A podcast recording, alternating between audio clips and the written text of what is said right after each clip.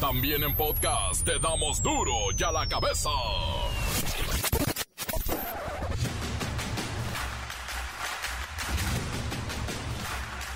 Miércoles 25 de mayo del 2022, yo soy Miguel Ángel Fernández y esto es Duro y a la cabeza, sin censura. Las investigaciones sobre el asesino de la escuela secundaria de Uvalde, Texas, nos dicen que este individuo compró el arma homicida apenas cumplió 18 años. Esto fue el 16 de mayo, este mes. Quiero decir, 10 días antes de matar a 19 menores y 3 adultos. Una tragedia. Joe Biden dice, es momento de convertir este dolor en acción, pero no puede, no puede. El hombre más poderoso del mundo, le dicen a Joe Biden, el presidente norteamericano, no puede evitar que en su país se vendan armas de la manera más sencilla.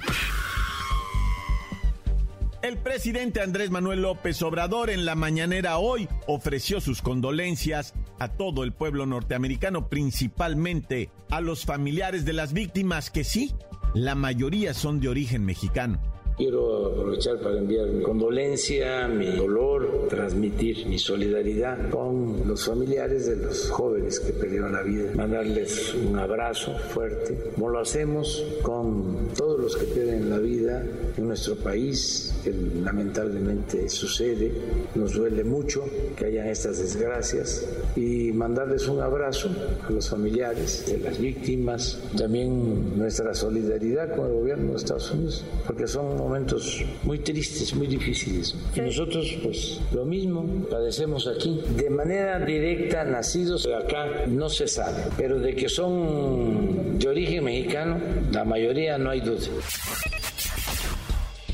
La percepción de corrupción sigue siendo muy, muy elevada, ya que nueve, nueve de cada diez personas en México percibimos como frecuente o muy frecuente los actos de corrupción en el país. No podemos con esto.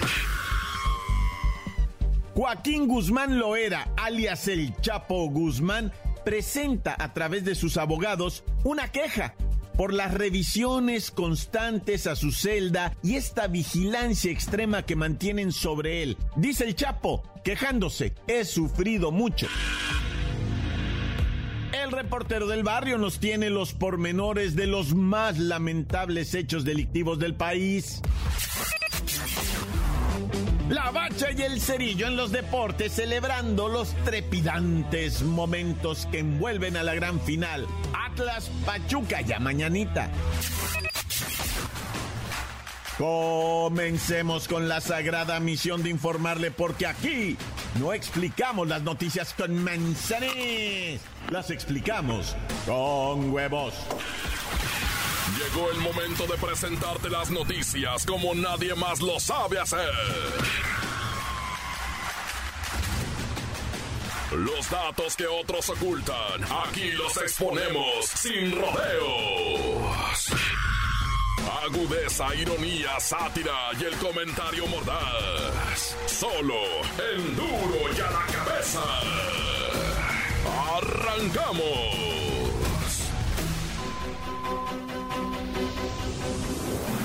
Consternación y dolor en Texas y todo Estados Unidos luego de la masacre de menores en esta escuela de Ubalde, en donde sí, como dijo el presidente Joe Biden, hay dolor. Y mire, en una conferencia de prensa, ya el gobernador de Texas, Greg Abbott, había dicho que el agresor disparó y mató de manera horrible e incomprensible a 14 estudiantes y a un maestro.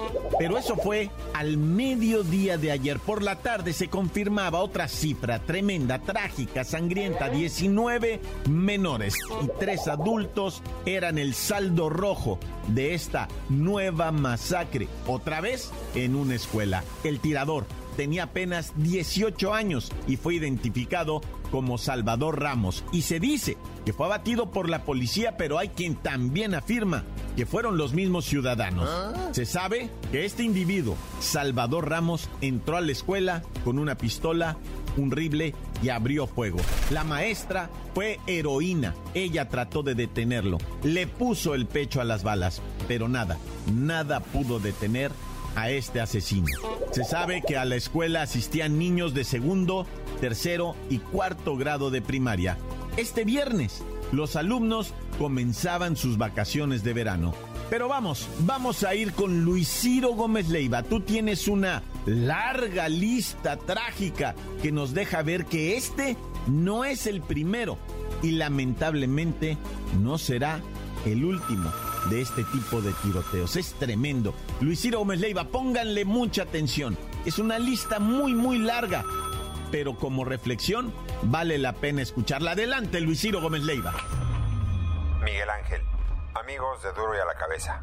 Este tiroteo escolar se suma a una larga lista de episodios que involucran a niños y que no encuentran explicación posible. Iremos en cuenta regresiva y por fechas para enterarnos de esta macabra lista negra que sigue creciendo con el paso de los meses. Michigan, 30 de noviembre del 2021.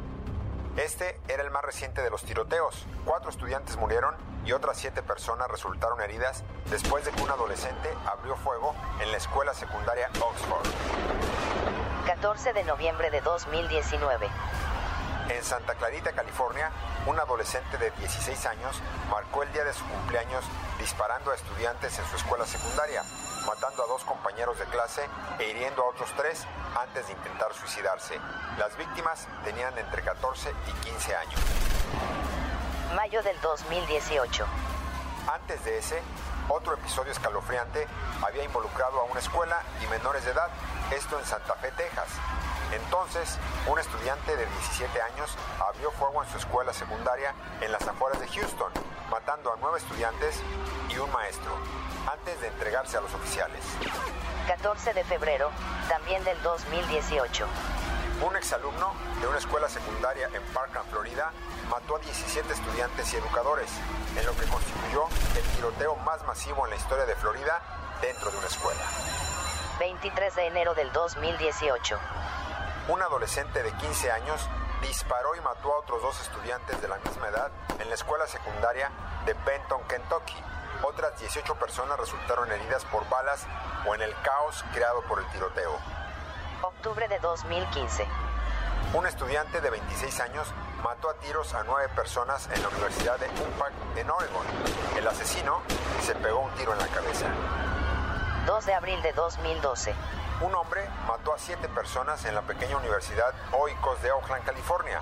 El tirador, un exalumno de origen coreano, fue detenido y murió siete años después en prisión. 14 de diciembre de 2012. Después de dispararle a su madre, un joven de 20 años, Adam Lanza, mató a 26 personas, incluidos 20 niños de 6 y 7 años de edad, en una escuela primaria de Connecticut, para después suicidarse. 16 de abril de 2007. Un estudiante de Corea del Sur mató a 32 personas con sus dos pistolas semiautomáticas antes de suicidarse en la Universidad de Virginia Tech. 20 de abril de 1999. Dos estudiantes de Columbian High School de 17 y 18 años y fuertemente armados mataron a 12 compañeros y un profesor antes de suicidarse en la biblioteca. El número de víctimas habría sido aún peor si los atacantes hubieran logrado detonar sus bombas caseras. Primero de agosto de 1996. Un ex infante de la Marina, en lo alto de la torre del edificio principal de la Universidad de Texas en Austin, disparó al azar durante más de 90 minutos. Mató a 15 personas e hirió a 30 antes de ser abatido. Duro ya la cabeza.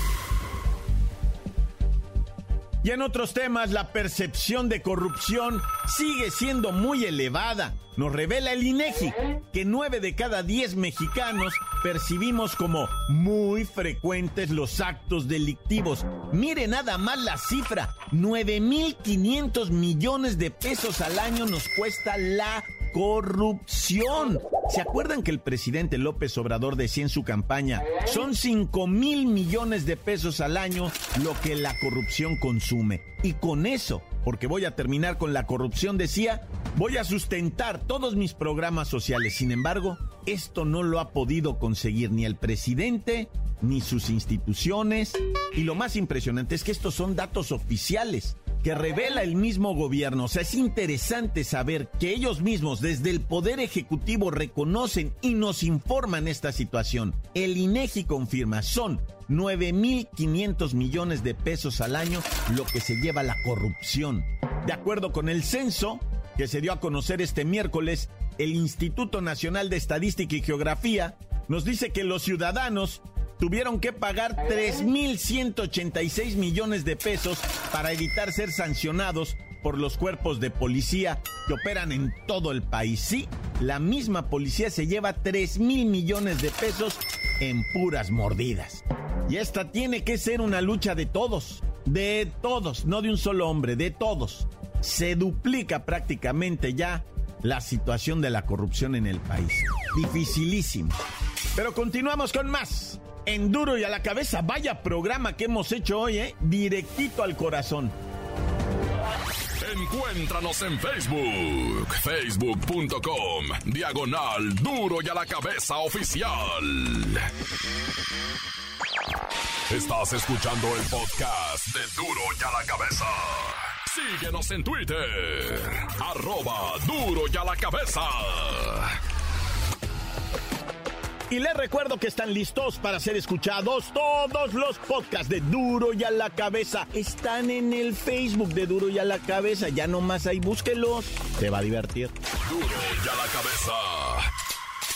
El reportero del barrio nos tiene los pormenores de los más lamentables hechos delictivos del país.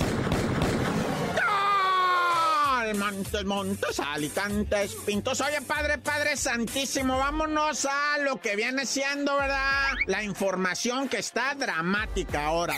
Oye, fíjate que un hombre, un individuo de 73 años de edad, pues tenía un col... Bueno, tenía, digo, tiene, ¿verdad? Pero pues él ya está en el tanque. Un colegio allá en Monterrey. Imagínate un vato, güey. 73 años el compi, con su colegio en Monterrey, el vato el director y muy acá, o sea, el propietario, y era el que firmaba los, los estos, lo, cuando se graduaban los plebitos, ¿verdad? Y, y bien hecho el compa, o sea, bien hecho acá. Pues resulta que era maníaco, era cochino pervertido y, y tenía cámaras en los baños para sorrear a las morrillas, güey.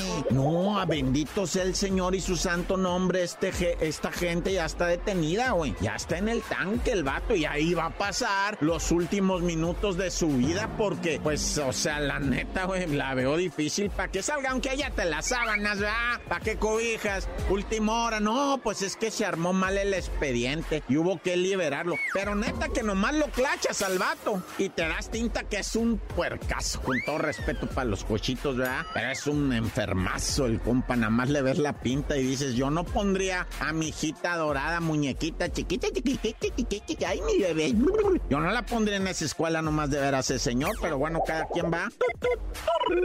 Bueno, y ahora vamos a pasar eh, a lo coincidente, ¿verdad? Que es este tema tan delicadísimo de lo acaecido en Sinaloa. Ya les había yo platicado de la, la cerita que se armó entre unos delincuentes que estaba un retén ahí, le aventaron de balazos a la Guardia Nacional, la Guardia Nacional les aventó de balazos leve, porque ya sabes que ahorita pues no quieren poner en riesgo a nadie, ¿verdad? Entonces se dan a la fuga los malandros, la Guardia Nacional se queda con las ganas de ponerles cola y corretearlos, pero en ese inter en lo que se daban los balazos, un maestro de ahí de una secu hizo que sus alumnos se tiraran al piso. Fíjate, esto lo digo por lo que tiene que tener ahorita un profe en su tatema, ¿no? O sea, en la hueca tiene que tener bien claro que una balacera, alumnos al piso, y los estuvo entrenando. Y cuando se dio eso de la balacera, alumnos al piso, todos los morros se tiraron al piso, ya sabiendo cómo protegerse, cómo no levantarse.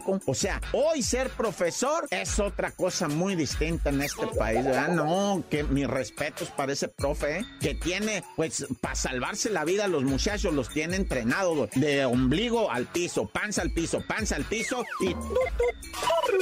Oye, vamos a esta, esta casa allá en Huntington Beach, ¿te acuerdas cuando andábamos en la vagancia, no? Hijo eso, bien mojarras, pero chambeando. ¿Qué le hacen? No traigan los papers, pero, pero pues uno se la rifaba y como haya sido, ¿verdad? Bueno, de allá de Huntington Beach, California, resulta que pues también allá hay martilleros de los que se meten a las joyerías y revientan los vidrios y arremangan con todo. No más, no más que no se esperaban. Se metieron a la joyería. Tres encapuchados con los martillos y rebanan las primeras dos vitrinas cuando una morra como de unos 25 años sale con una silla, pero una silla pesada, güey. Y se las avienta así como He-Man.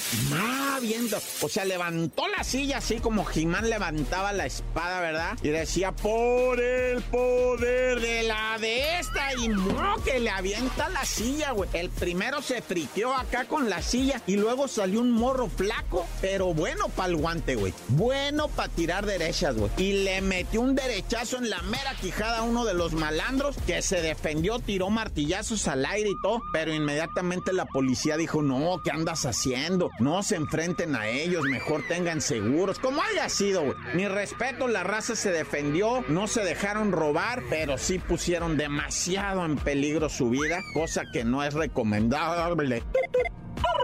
Oye, y la Fiscalía General de Justicia de la CDMX apenas le arrimó 44 años de sentencia al violador serial del periférico, así le llaman, el violador serial del periférico. Lo agarran, va, ya habíamos anunciado aquí que lo iban a agarrar, pero dice el juez, 44 años de cárcel. Y dice uno, ¿qué? ¿Por qué tan poquito? Si el vato tiene 36 denuncias por violación, 36 denuncias por violación. Y dice el juez, no, espérate, apenas llevo dos juzgadas. Dos, todavía faltan 34. Este vato, bendito sea Dios, no vuelve a salir de la cárcel después de haber hecho tantísimo daño, ¿verdad? Porque es neta, güey. Pues esta gente le vale gorro y arremanga con. Y pues, o sea, la sociedad dicta, va al bote con este camarada y que no salga, que no salga porque hizo demasiado daño. Bueno, ya vámonos riendo para llegar contentos y por la sombrita para no hacernos color topo, ¿verdad? Ay, acá. ¿Qué tiene? Pues, todos somos colorcito pulparindos, no hay, o sea, jarrito va de claquepaque, oye, el jarrito claque. Bueno, ya mucho verbo debilita. Tan tan se acabó corta. La nota que sacude. Duro, duro ya la cabeza. Antes, antes del corte, escuchemos sus mensajes que envían al WhatsApp 664-485-1538. Montes, montes, alicantes, pintos, pájaros, cantantes, culebras, chirroneras. ¿Por qué no me picaron la que traigo mi chaparrera, loco? Le saluda aquí el reportebrio del bar. Obviamente, el carnal de reportero del barrio. Que este carnal me está mandando a que dé sus saludos que él nunca da. Este, entonces, por ejemplo, un saludo al pool. Un saludo al carnalito, el coffee. Y un saludito al carnalito de Puebla, el Pari. Cuando vayas al mar. Ah, compa Pari. Entonces, si van a querer sus saludos del reportebrio del bar, manden sus mensajes a WhatsApp y aquí los mandamos. Tan tan se acabó. ¡Corta! Encuéntranos en Facebook, facebook.com, diagonal duro y a la cabeza oficial. Esto es el podcast de duro y a la cabeza. La bacha y el cerillo en los deportes celebrando los trepidantes momentos que envuelven a la gran final. Atlas Pachuca ya mañanita. ¡La bacha!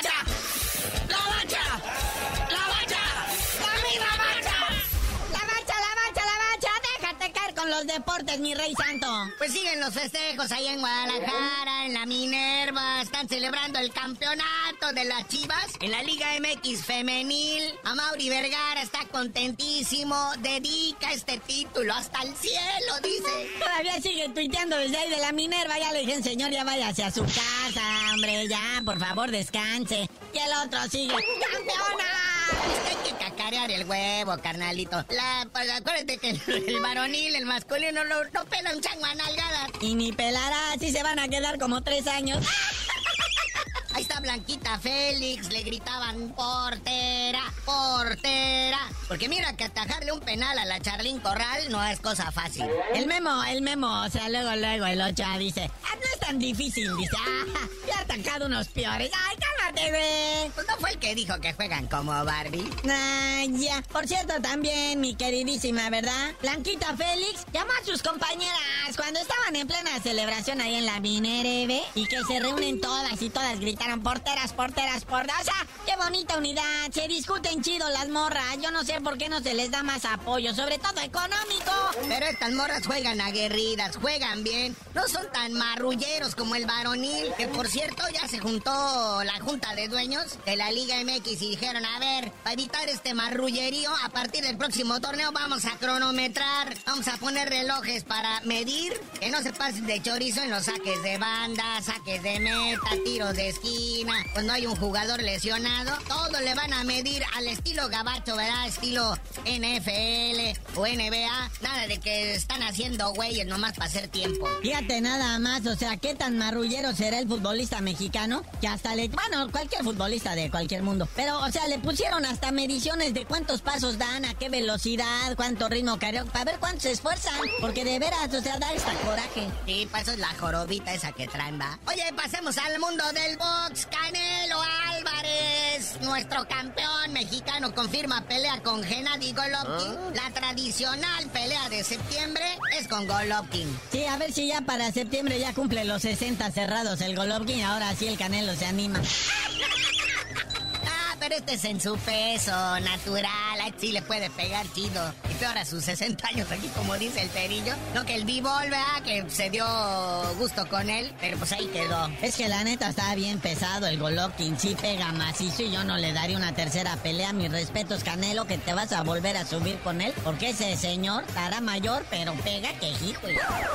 Pero bueno, carnalito, ya vámonos, no sin antes mandarle buena vibra a la boxeadora mexicana Alejandrita Ayala, que después de recibir una paliza ya en Escocia hace 10 días, ya despertó del coma inducido, todo parece indicar que está bien, que está sana, están esperando que se recupere poquito más ya para regresarla a México. Dios quiera, no se expongan por el cochín mi sucio dinero, porque la neta ella va bien ilusionado, los boxeadores ya ves en la de Canadá, pues también van bien creídos, pero pues las palizas son en serio. Pero tú no sabías de decir por qué te dicen el cerillo. Hasta que Golovkin cumpla 70 años para la cuarta pelea, les digo.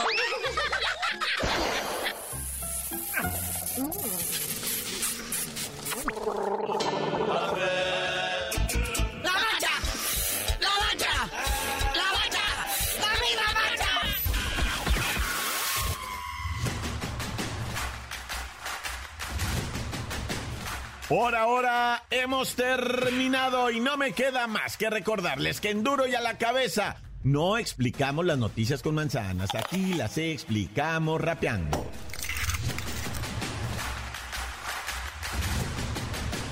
Por hoy el tiempo se nos ha terminado.